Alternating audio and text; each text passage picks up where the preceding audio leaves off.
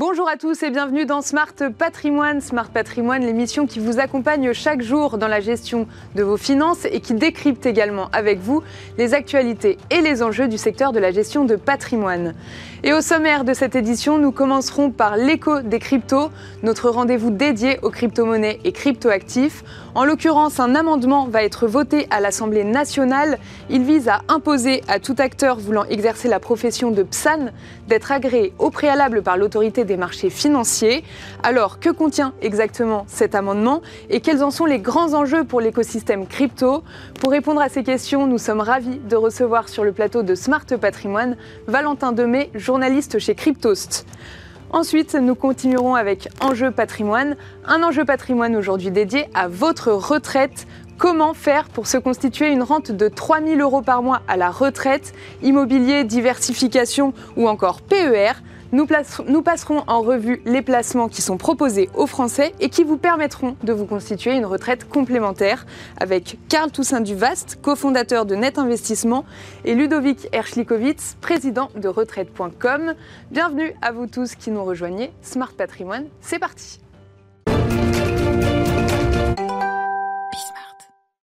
Et nous commençons tout de suite avec l'écho des cryptos. La législation était déjà devenue concrète en 2022 avec l'émergence de MICA, cette réglementation à l'échelle européenne visant à réguler le secteur des cryptoactifs. Mais en attendant sa mise en place, les acteurs du secteur crypto seront-ils obligés d'être agréés PSAN Un abonnement est examiné à l'Assemblée nationale visant, je cite, à imposer à tout acteur voulant exercer la profession de prestataire de services sur actifs numériques d'être agréé au préalable par l'autorité des marchés financiers à compter au plus tard du 1er octobre 2023, tandis qu'une soixantaine d'entreprises sont déjà enregistrées PSAN. Aucune n'est à ce stade agrémentée et on rappelle qu'aujourd'hui l'agrément est optionnel. Pour obtenir l'enregistrement PSAN, il y a déjà un certain niveau d'exigence à cocher, mais pour l'agrément, le niveau d'exigence de l'AMF monte encore d'un cran. Alors, que contient exactement ce projet de loi et quels en sont les grands enjeux pour l'écosystème crypto? Pour répondre à ces questions, nous sommes ravis de recevoir Valentin Demey, journaliste chez Cryptost. Bonjour Valentin. Bonjour Pauline. Alors, est-ce que pour commencer, vous pourriez nous rappeler euh, ce qu'est l'agrément PSAN? Oui, tout à fait. Il faut remettre un peu dans le contexte euh, le, le PSAN, effectivement, qui a deux niveaux, l'enregistrement et l'agrément, vous l'avez euh, préciser. L'enregistrement, c'était, pour faire très simple, surtout euh, destiné à la lutte contre le blanchiment et le financement du terrorisme, donc LCBFT. Et c'est obligatoire depuis déjà un petit moment pour toutes les entreprises françaises ou les entreprises qui veulent s'adresser au marché français. Donc ça, c'est quelque chose qui est déjà fait et dont on a effectivement une soixantaine d'entreprises qui disposent déjà de cet enregistrement PSAN. Et il y a l'agrément PSAN, qui est effectivement le deuxième niveau d'enregistrement euh, de l'AMF, qui, là, est plus compliqué, qui est un petit peu plus dur à avoir. Il n'y en a aucune, vous l'avez spécifié, pardon, qui, euh, le possède. Qu'est-ce que ça renferme? Ça renferme notamment euh, des fonds propres, des demandes d'assurance. On va chercher un petit peu plus loin encore euh, tout ce qui touche à la gestion de l'entreprise, qui possède quoi, quelle part, combien, s'il il y a des primes. Et puis, toutes leurs offres commerciales qui sont également euh, épiées. Ça, ça pose pas de problème sur le principe. Évidemment, l'écosystème est pour plus de transparence, l'écosystème évidemment pour plus de régulation, pour le euh, justifier et protéger les consommateurs. Mais là où ça coince, surtout avec euh, la rapidité dans laquelle c'est demandé, euh, c'est que certains euh, points, notamment qui touchent aux fonds propres ou aux assurances, ne sont aujourd'hui pas disponibles pour les entrepreneurs. Donc ça condamnerait une partie du secteur de l'avoir aussi vite en tout cas. Oui, on en parlera tout à l'heure. Donc on peut dire que l'AMF souhaite protéger les investisseurs avec cette potentielle obligation d'agrément PSAN, Valentin. En tout cas, effectivement, ça, semble être le sentiment de l'AMF, puisque c'est le, rôle de l'AMF et des institutions de protéger les consommateurs. Maintenant, c'est pas forcément avec ce point-là qu'on va se prémunir de FTX ou des FTX bis, comme euh, l'appellent justement euh, les responsables de l'AMF, euh, parce que ces conditions qui ont permis à FTX de faire ces bêtises c'est pas un manque de réglementation. Déjà, c'est une fraude pure et simple, c'est-à-dire que c'est pas le manque de cadre qui a permis à SBF et ses équipes de détourner de l'argent a priori. le procès démarre le 2 octobre, on laissera la justice savoir si c'est effectivement ce qui s'est passé, mais on parle de plusieurs dizaines de milliards qui auraient été détournés, donc ce n'est pas le manque de, de cadre qui a empêché ça. Et puis, d'une certaine mesure, FTX n'était pas en France. FTX n'était pas ni enregistré PSAN, ni agréé PSAN. Donc, pour ces deux raisons, ça n'aurait pas protégé le vecteur d'attaque que semble vouloir euh, résoudre l'AMF avec l'agrément obligatoire. Est-ce euh, est qu'il y a déjà des sociétés qui ont fait cette demande d'agrément et J'imagine qu'elles ne l'ont pas obtenu, donc vous mentionnez euh, les assurances, etc. personne ne l'a obtenu à ce stade, l'agrément Personne n'a obtenu l'agrément auprès de l'AMF aujourd'hui, effectivement. il y a des demandes qui ont été faites, des plus grosses plateformes françaises qui cherchent depuis quelques mois à l'obtenir, que ce soit effectivement par les assureurs ou que ce soit par les fonds propres, c'est complexe. On parle euh, de 150 000 euros minimum euh, pour euh, tout ce qui va toucher à la sécurité informatique, puisqu'il y a même une verticale sécurité informatique, donc c'est des grosses dépenses. Il y a une verticale aussi de fonds propres. Et donc, les fonds propres ne sont pas uniquement assurés par les assurances, justement. On parle de 4,5% sur certains euh, produits de fonds propres qu'il faut avoir euh, pour les euh, PSAN en agré demain. Il y a des PSAN qui gèrent des dizaines, des centaines de millions d'euros sur certains de ces services-là, donc ça fait beaucoup. Effectivement, dans la finance traditionnelle, il y a un petit mix entre fonds propres et assurance. Là, l'un des deux n'est pas possible. Donc pour ces raisons, c'est compliqué. Mais les dossiers, euh, les dossiers essayent d'être déposés et sur les entreprises qui ont les, reins les plus solides ou qui ont les contacts les plus forts, euh, ça commence à, arriver gentiment sur les bureaux de l'AMF. Et quels sont les délais pour s'enregistrer ou pour s'agréer, surtout pour s'agréer PSAN auprès de l'AMF euh, S'agréer, pour l'instant, comme c'est très timide, on n'a pas forcément de, de, recul. Sur l'enregistrement PSAN, on a du recul et c'est des reculs un peu négatifs puisqu'il y a des fois plus de deux ans d'attente pour obtenir un enregistrement PSAN qui est euh, pourtant le niveau le plus, euh, peut-être pas le plus simple, mais en tout cas le plus euh, rapide à obtenir pour les entreprises, parce qu'elle ne va pas couvrir tous les champs d'action qu'on a évoqués à l'instant. Donc de ce point de vue-là, il y a des entreprises qui attendent depuis deux ans, deux ans et demi. On, a, on parle de 30, 40, 50 dossiers qui s'empilent sur le bureau de l'AMF. Et effectivement, hein, ça résonne un peu dans, tous les couloirs. Soit les, interlocuteurs changent beaucoup, soit les délais s'allongent. En tout cas, en dessous de 6, 6 euh, à 12 mois, c'est compliqué aujourd'hui pour obtenir quel que soit euh, le niveau de PSAN qu'on souhaite obtenir de l'AMF, c'est difficile. Et pourquoi euh, l'AMF souhaite-t-elle souhaite rendre obligatoire l'agrément PSAN? Si on regarde un petit peu dans le rétro, effectivement, l'agrément, ça fait partie du projet de loi qui a été déposé, qui a été validé, et qui souhaitait justement, en deux temps, amener nos entreprises françaises vers MICA, qui est, rappelez-vous, la loi euh, le projet de règlement pardon, euh, européen qui vise à encadrer globalement dans toute l'Europe euh, les entreprises qui touchent à la crypto. Donc, pour les amener vers ça, il y avait déjà en deux temps le PSAN qui avait l'enregistrement et l'agrément. L'agrément a inspiré, et d'ailleurs toute la loi Pacte et les PSAN ont inspiré la réglementation MICA qui a été votée sous présidence française de l'Union européenne il y a quelques mois. Donc, ça, c'était déjà prévu, qu'on aille vers plus de ségrégation des fonds, de, de garantie. L'écosystème grossit à vue d'œil. Il y a un an et demi, deux ans, un an et demi maintenant, l'écosystème des cryptos, c'était 3 000 milliards. ça a baissé un petit peu, on est autour de 1200 milliards, mais c'est exponentiel. Un sondage à Dan KPMG nous donnait 1500, 2000 emplois euh, il y a quelques mois, ça va monter à 3, 5, 10 000 dans les prochaines années.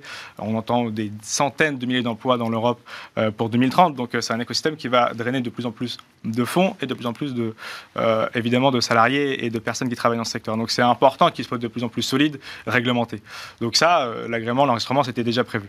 Maintenant, effectivement, si on parle de l'accélération de ce calendrier, ce n'est pas euh, directement le souhait hein, de l'AMF, euh, c'est le souhait d'un sénateur, le sénateur Moret, qui l'a proposé il y a quelques mois au Sénat, ça a été voté au Sénat, ce n'est pas le souhait de l'AMF directement. Cela étant, Robert Offel, l'ancien président de l'AMF, avait d'ailleurs dit dans une des dernières apparitions publiques euh, d'un événement de l'Association de développement des actifs numériques, euh, l'ADAN, euh, que le temps de l'enregistrement était résolu, qu'il fallait maintenant passer vers l'agrément pour apporter plus de confiance, de confiance pardon. Mais là, effectivement, ça va beaucoup plus vite, puisqu'il l'a dit il y a quelques mois et qu'on entendait parler, on entend parler d'octobre 2023 pour cet agrément accéléré. Justement, si toutes les entreprises sont obligées d'être agréées PSAN, quelles seraient les conséquences pour l'écosystème crypto?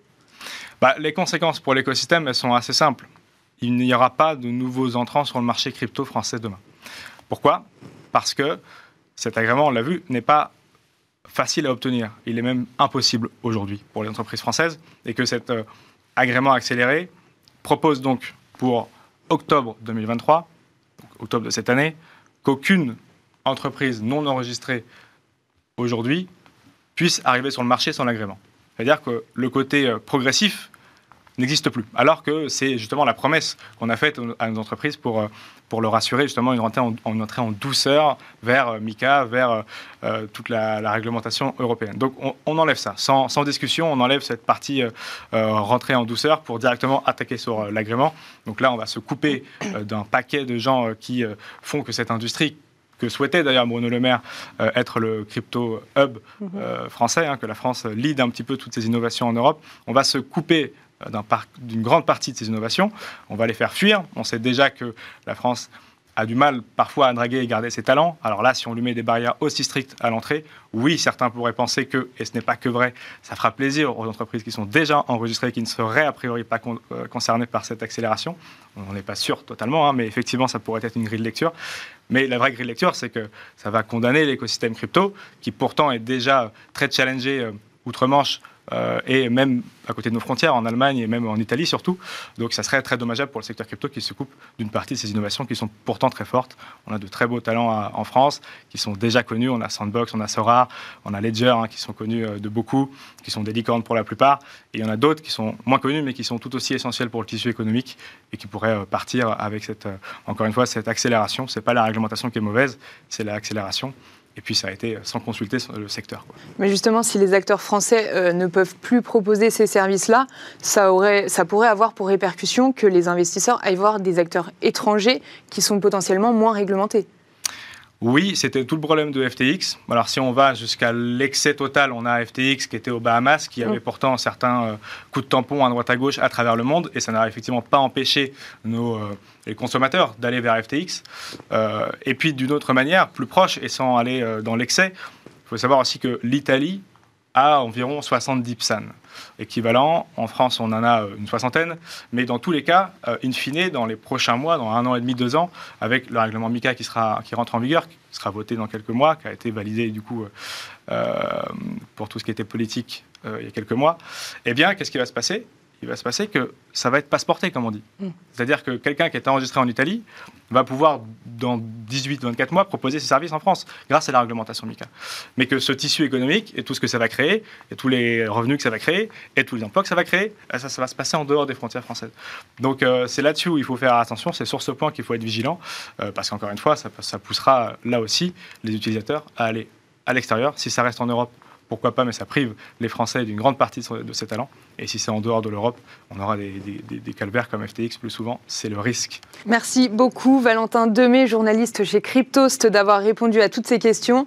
Et quant à nous, on se retrouve tout de suite sur le plateau de Enjeu patrimoine.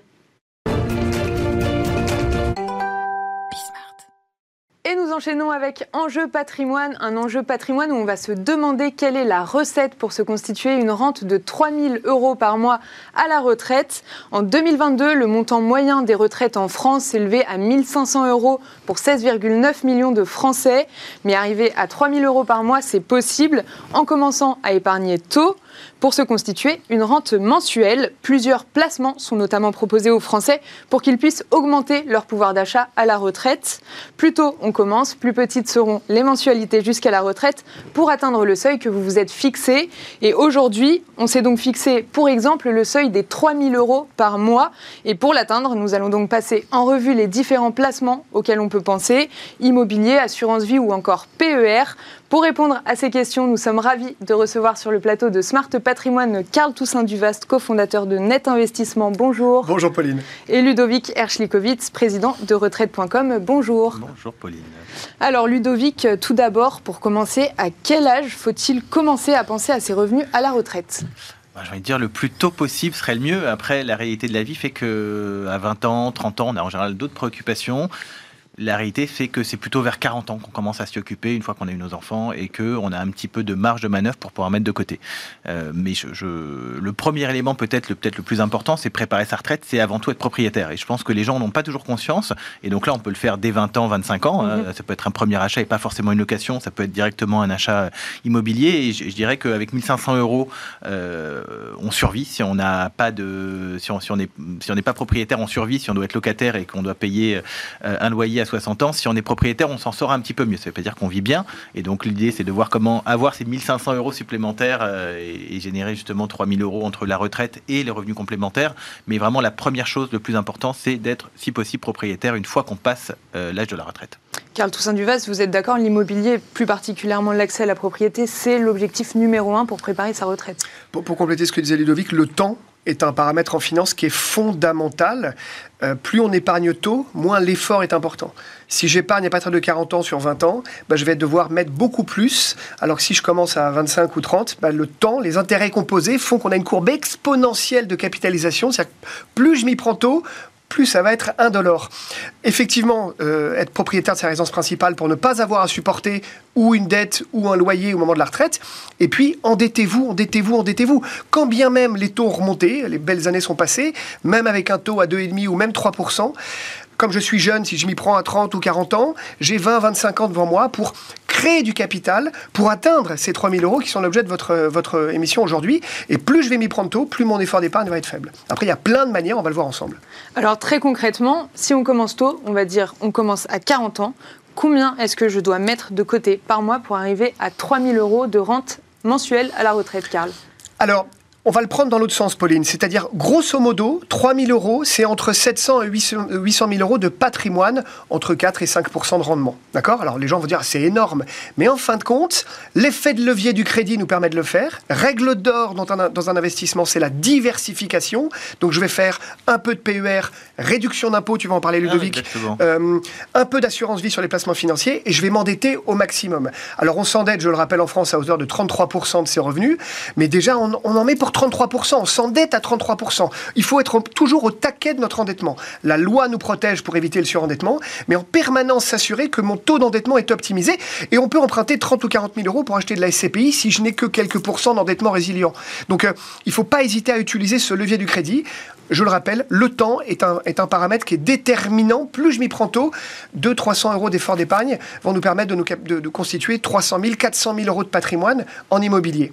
Parce que j'ai un locataire qui vient me payer tout ou partie de mon loyer. Donc il ne faut pas grand-chose pour se constituer déjà peut-être la moitié de ce fameux patrimoine qu'on a visé à terme, 700-800 000 euros. Donc Karl, vous le, disiez, on peut euh, imaginer euh, un revenu provenant d'un investissement immobilier locatif en complémentarité. Est-ce qu'on peut euh, imaginer d'investir en SCPI par exemple? Exactement, oui. Enfin, euh, pour le coup, le crédit marche très bien en SCPI, marche très bien en immobilier, et c'est l'effet de levier, effectivement, qui va faire qu'on va avoir 700 000, 800 000 euros de patrimoine. Somme qui serait très difficile à avoir si on devait mettre euh, ce capital sur une assurance vie ou euh, le PER qui est un petit peu différenciant parce que là, pareil, il y a un avantage fiscal à mettre aussi une poche en PER. Donc après, c'est tout de, de savoir si on veut être liquide, pas liquide, si on a un horizon de retraite la liquidité n'a pas une importance folle, euh, même si le PER en plus permet de pouvoir acheter sa résidence principale et de casser ce PER. Mais effectivement, il n'y a pas une bonne solution pour la retraite, il y en a plusieurs. Et la bonne solution, c'est d'avoir une diversification assez forte et de jouer sur le crédit, comme, euh, tu l'expliquais. Vous avez une augmentation. Euh, au bout de 2-3 ans, vous avez une augmentation. Elle vous débloque un petit peu d'endettement supplémentaire, pas suffisamment pour acheter un appartement, mais on peut emprunter quelques dizaines de milliers d'euros pour acheter de la SCPI. Vous avez touché une prime, d'accord? Cette prime, on pourrait acheter du, de la nue propriété, par exemple. De, alors, c'est pas l'objet qu'on va parler de nue propriété là, mais on peut démembrer des parts, acheter uniquement la nue propriété pour 10 ou 15 000 euros et laisser le temps euh, créer de la valeur mécaniquement par le remembrement. Donc, il y a toutes ces solutions qui s'offrent à nous si on s'y prend tôt pour y arriver sereinement. Et c'est vrai, quand on a préparé ensemble l'émission, 700, 800 000 euros, on peut se dire c'est beaucoup d'argent. Et en fin de compte, non, c'est faisable, c'est faisable. Le point de départ, c'est de se dire que c'est possible. Et qu'on on, s'y prend tôt et qu'effectivement, ces mensualités peuvent être plus faibles si on s'y prend à 20 ans qu'à 40 ou 45 ans.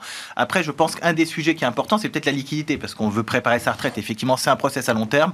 On fait un prêt immobilier, on joue que sur l'effet de levier, c'est 15, 20, 25 ans euh, ça, ça pose aucun problème. Après, je pense que tout à chacun veut garder une poche en disant si j'ai un pépin, je veux pouvoir débloquer. Et donc là, c'est là où l'assurance vie peut-être peut arriver, euh, un PEA, euh, du, de l'achat plaisir aussi, hein, parce qu'on n'en pense pas, mais après, sur tout l'argent qu'on a mis de côté, on peut toujours se rajouter une poche plaisir, mm. entre guillemets plaisir, avec, ça peut être de l'art, ça peut être du vin, ça peut être. Il y, a pas mal de choses qui permettent en parallèle, alors c'est pas du direct, mais qui permettent malgré tout de capitaliser et d'avoir in fine à 65 ans un capital qui peut être un peu d'immobilier un peu des CPI, un peu de PER, de l'assurance vie pour être plus liquide et des achats plaisir entre guillemets qui peuvent compenser tout ça. Mais le, vrai sujet d'avoir 3000 euros et de se dire qu'on va avoir 3000 euros, c'est une diversification des différents produits pour pouvoir être à l'aise pendant sa vie active et pour pouvoir ne pas être toujours au taquet euh, euh, d'avoir de l'argent bloqué. Oui, parce que pour préparer sa retraite, on le disait tout à l'heure, mais il y a quand même ce placement tout trouvé, donc le PER, le plan épargne retraite. Il a une sortie soit en rente, soit en capital. Il a su gagner en attractivité avec, euh, avec ça. Comment euh, ce placement peut-il aider euh, Ludovic, un épargnant, à se constituer une rente de 3 000 euros par mois? Est-ce qu'il y a des avantages fiscaux, etc. Évidemment, un des gros avantages euh, du, PER, c'est l'avantage fiscal à l'entrée. Alors, ça, joue essentiellement pour les gens qui payent de l'impôt. Après, si vous ne payez pas d'impôt, vous pouvez aussi ouvrir un PER et avoir, l'avantage fiscal à la sortie. On va dire que ça a un peu moins d'intérêt et autant, autant placer et privilégier le, le, le PER pour l'avantage fiscal. Donc, ne serait-ce que l'avantage fiscal que vous gagnez à l'entrée vous permet d'avoir une rentabilité forte et d'avoir une visibilité assez, assez forte. Alors peut-être pas pour avoir 800 000 euros parce qu'il faut euh, cumuler beaucoup, mais avoir une poche de PER, ça a du sens parce que ça permet de défiscaliser, de préparer sa retraite en faisant baisser ses impôts. Et donc c'est toutes ces petites poches qui ont du sens. L'assurance vie va avoir du sens pour avoir une liquidité tout en étant flexible. L'immobilier locatif va avoir un, intérêt parce que du coup ça permet de jouer sur l'effet de levier et capitaliser sur l'immobilier qui reste quand même un des majeurs, euh, euh, une, des majeures solutions quand même pour la retraite. Mmh. avoir un, un, appartement qui rapporte 800 ou 1000 euros par mois, c'est très très facile. C'est accessible. C'est accessible, voilà, merci. C'est accessible. Euh, avoir 800 ou 1000 euros en plus d'intérêt sur une assurance vie, c'est plus compliqué. Ça demande quand même d'avoir effectivement 500, 600 000 euros de côté. Donc la, la vraie solution, ça reste la diversification et le PER en fait partie avec cette possibilité maintenant de sortir en rente et en capital, ce qui n'était pas le cas avant avec le PERP et le Madelin. Donc ça laisse même une visibilité de se dire j'ai mis de côté 115 347 euros, je peux les récupérer. Mm. Avant, ces 115 347 euros, déjà c'était compliqué de les constituer. En plus, on était obligé de les sortir en, en rente, ce qui donnait pas une visibilité très forte en cas de pépin. En complément, c'est que culturellement en France, on n'a pas une grande sensibilité au marché, financier, malheureusement.